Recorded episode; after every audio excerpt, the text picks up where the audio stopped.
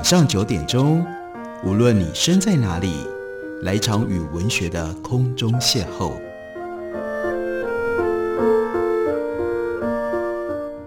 杨照谈书，邀您一同遨游文学世界，认识古今中外的经典之作。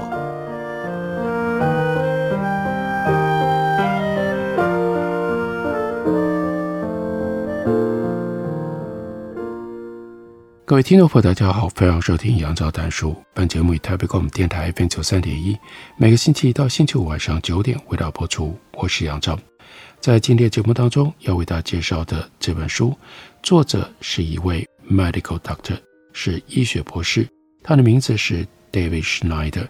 他所写的这本书跟医学是直接有关，是非常重要的医学史的。普及读物，书名叫做《The Invention of Surgery》，手术的发明。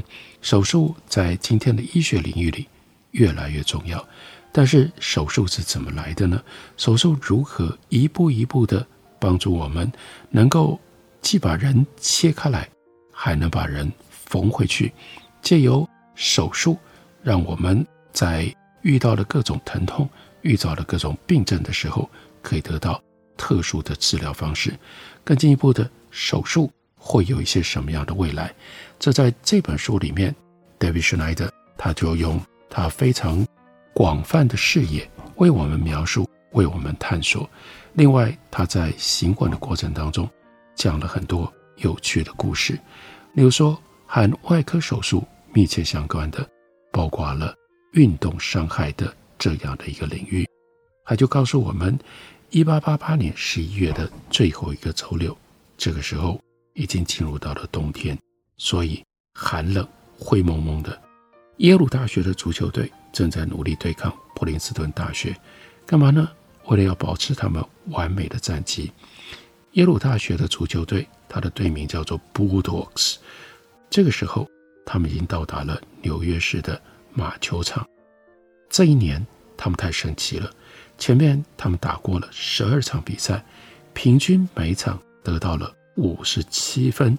更神奇的是，十二场打下来，一整年没有失分。在球员名单当中，包括了后来的第一位职业足球运动员，另外还有一位是多运动领域的传奇教练。那这个时候，叫 Water Camp，他站在一旁，他当然不会知道往后的历史。会把他当作是美式足球之父，也不知道自己正在观看有史以来最重要的一支球队。和任何球，和任何教练一样，Cam 他现在最关心的是眼前的比赛。那美式足球发明到这个时候，一八八八年，它历史甚至还不到二十年。虽然是继承自橄榄球，但这个时候的美式足球二十年的发展已经。发展的跟橄榄球在打法上很不一样了。这项运动的早期变化，就是 Walter Camp 他所发明的，包括防线、包括四分卫的位置，还有达阵的系统。耶鲁大学的 Bulldogs 他们原来决心实现一个完美，应该是十三比零的赛季。不过这个时候，他们遇上了普林斯顿大学队，比赛状况极度的焦灼。尽管耶鲁大学在今年的每一场比赛当中都表现得非常的出色，但这场比赛却让他们打得很吃力，球队之间的竞争也很凶暴。事实上，比赛的主持者这都是哈佛大学的毕业生，就将普林斯顿的队长叫做 Hed Cowan 逐出了比赛。事实上，比赛的主审那是。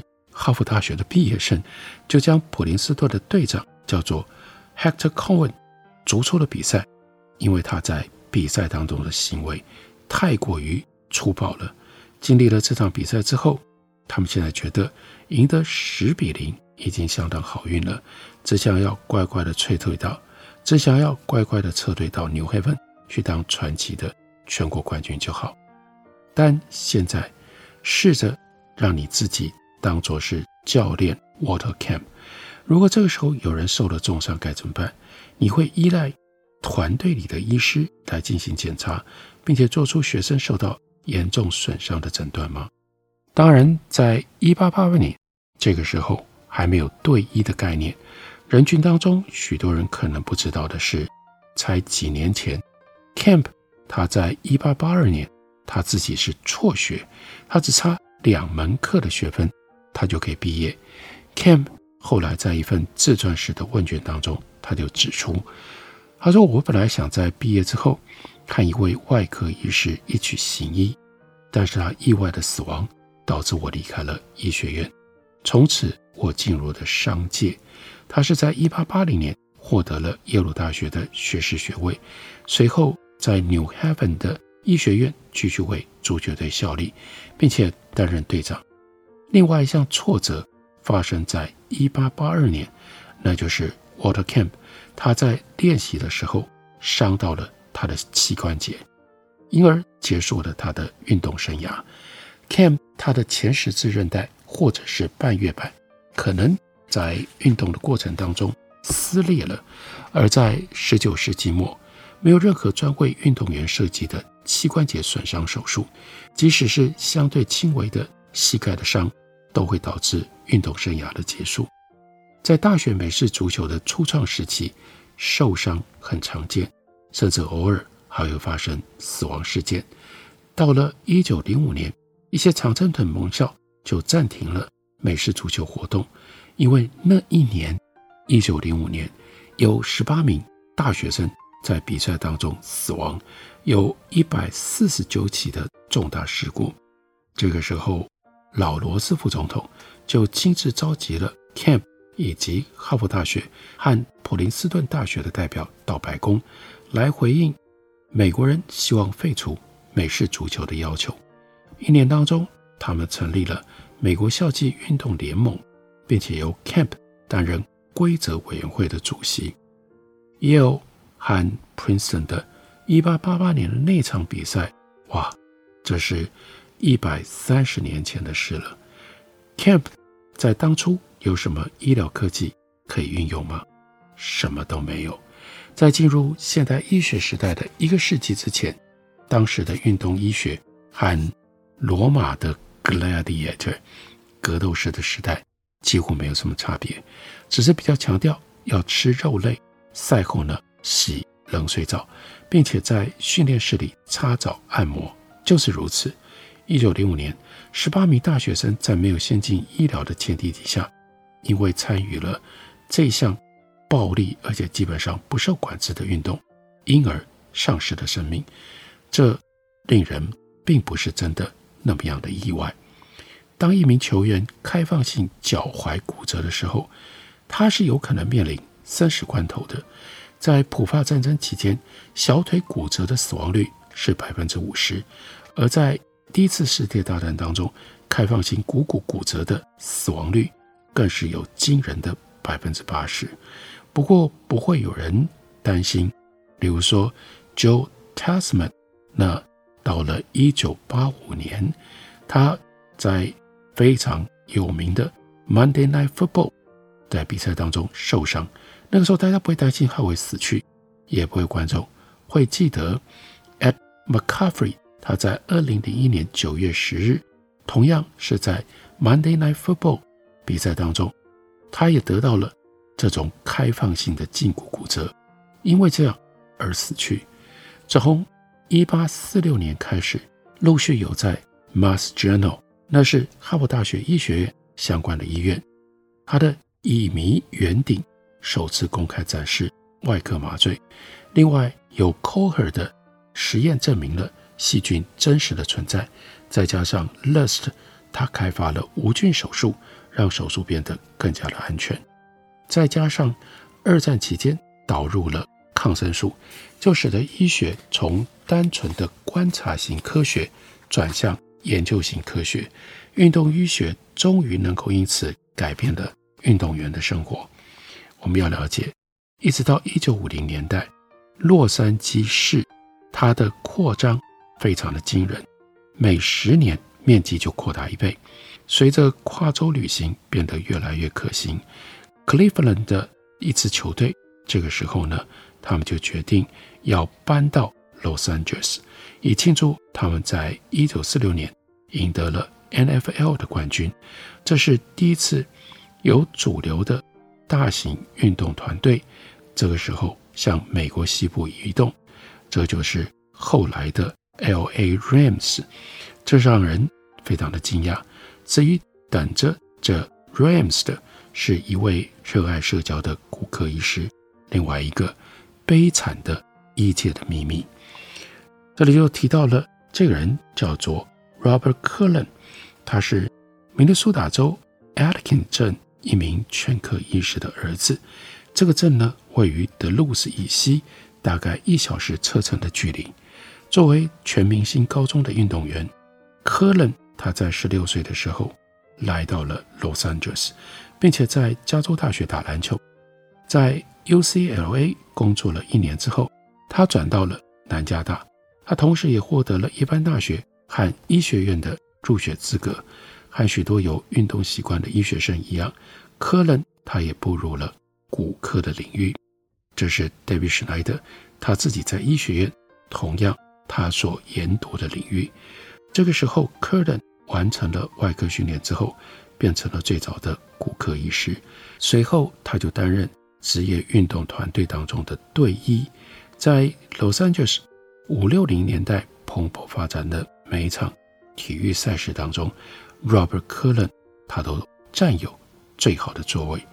Robert Cullen 这位爱社交的骨科医师，他是如何牵涉到一个悲惨的一切秘密呢？我们休息一会儿，回来告诉大家。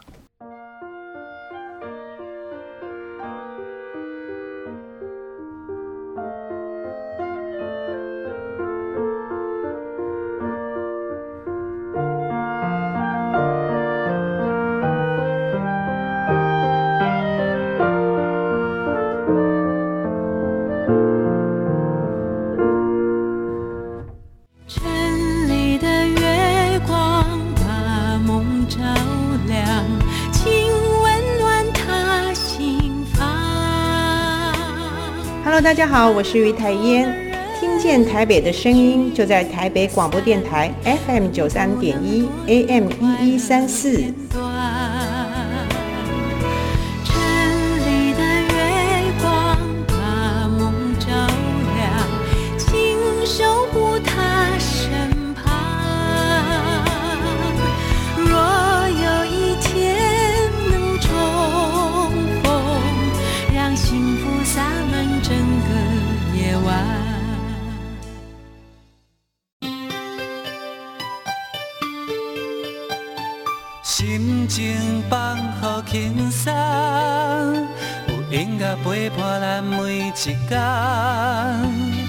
用心关怀身边的人，伫咧九三点一个台北广播电台。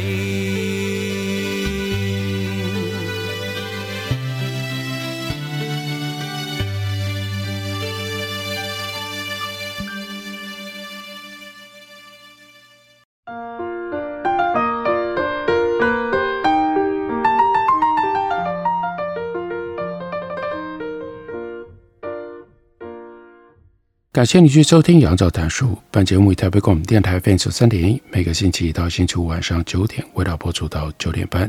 今天为大家介绍的，这是 David Schneider, M.D. Medical Doctor 这一位医学博士，他所写的《手术的发明》。我们继续来看 Robert Cullen 的故事。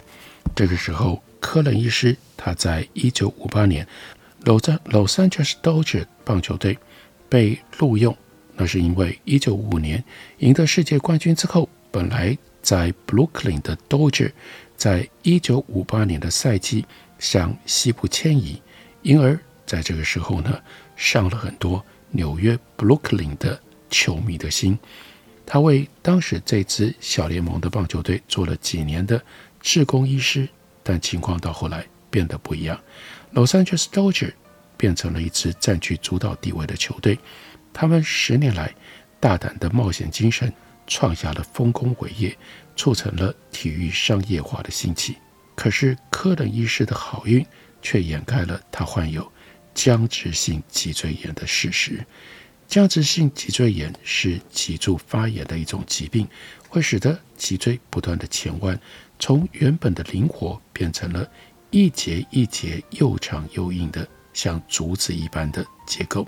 这种疾病的病程非常缓慢，而且呢非常的痛苦，患者的样貌会变得非常的奇怪。一旦脊柱完全融合了之后，患者就再也没办法抬头向前看。最坏的状况底下会呈现像是秃鹰的那种姿态。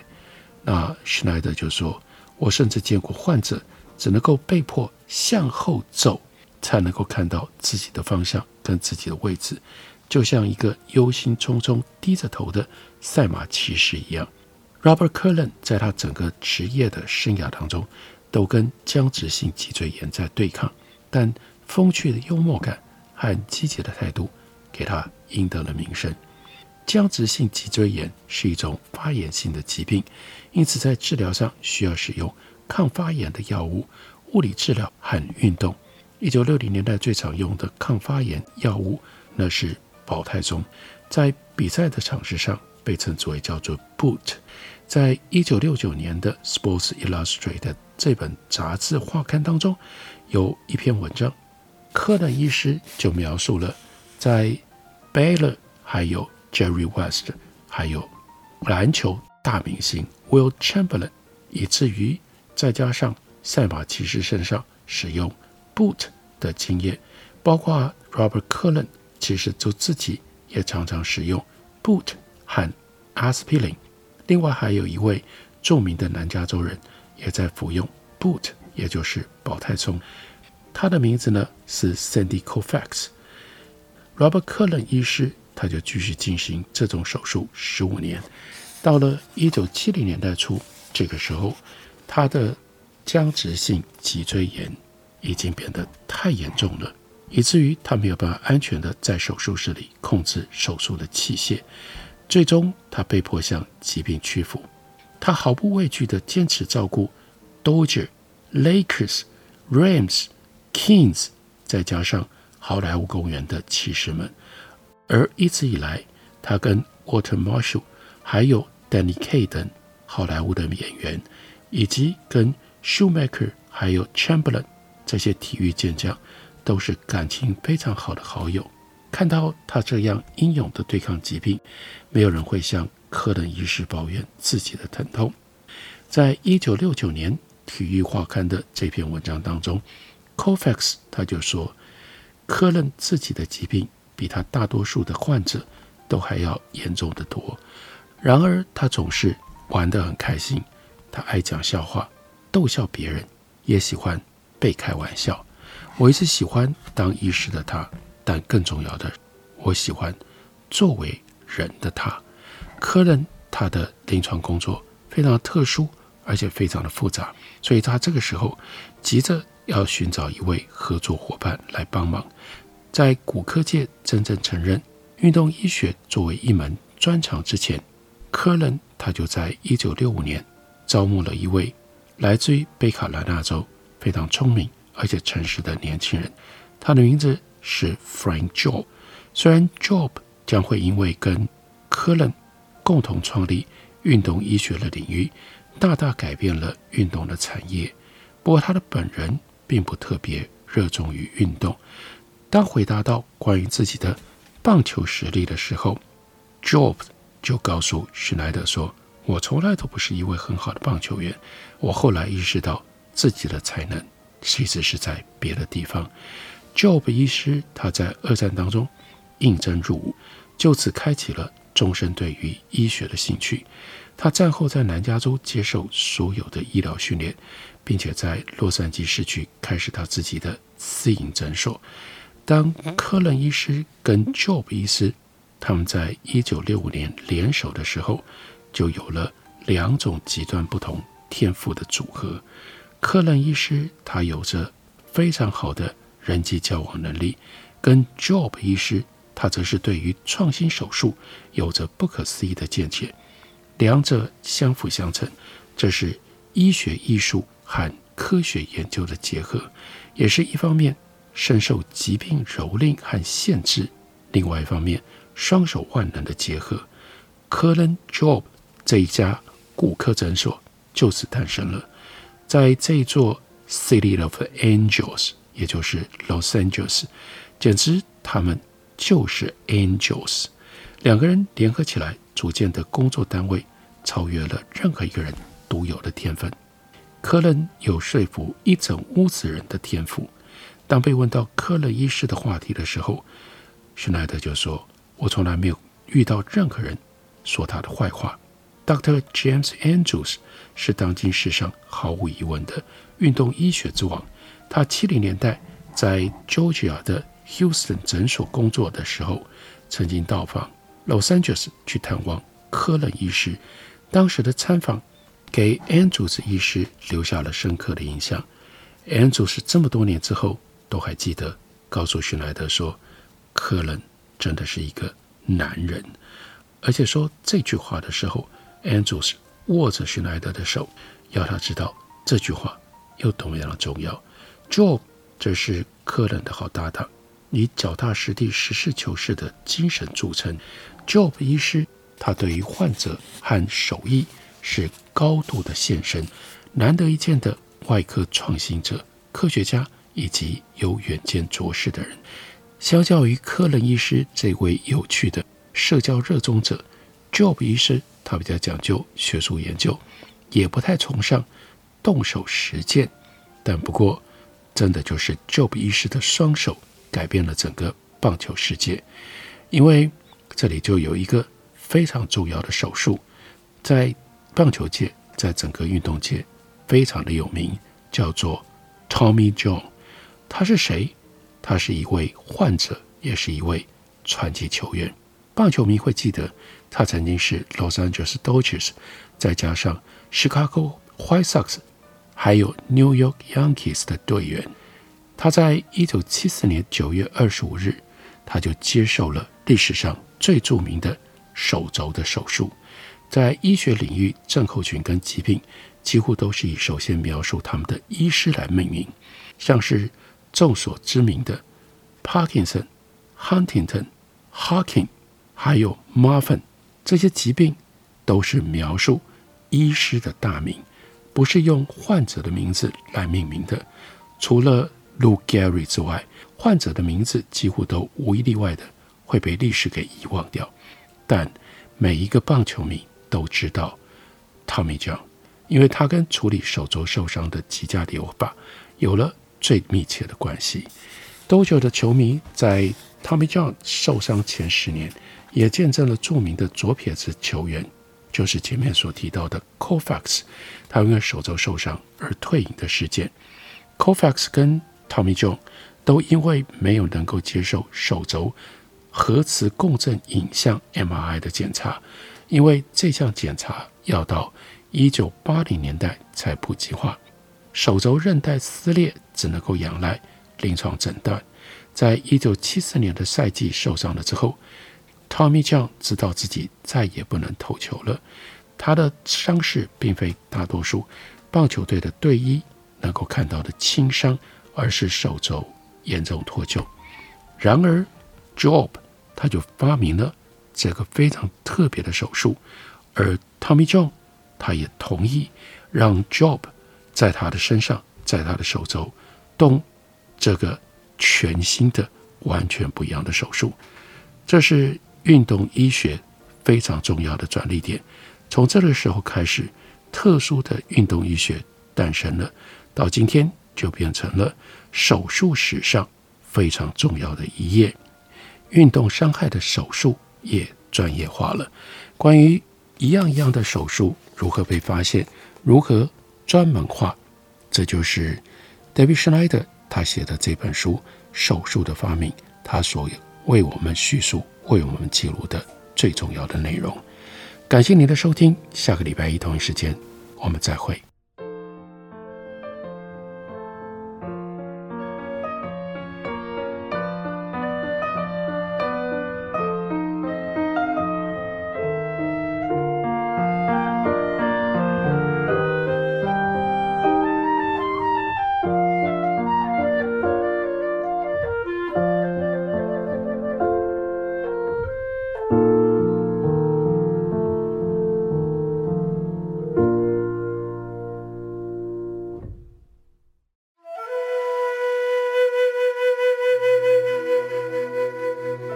哎呦，电台转来转去都不知道听哪一台耶。你可以听 FM 九三点一那一台呀。FM 九三点一。对呀，FM 九三点一台北广播电台，从早到晚二十四小时不间断，内容丰富多元，有新闻、社福、健康、教育、资讯、政策、财经，还有艺文、美食、音乐及观光，甚至跨越族群接轨国际。哇！最重要的是，错过了节目也不用担心，因为网络上会保留六十天，让你随时随地都可以随选收听哦。哇！那我赶快来搜寻。九三点一台北广播电台，让你不止听见台北的声音。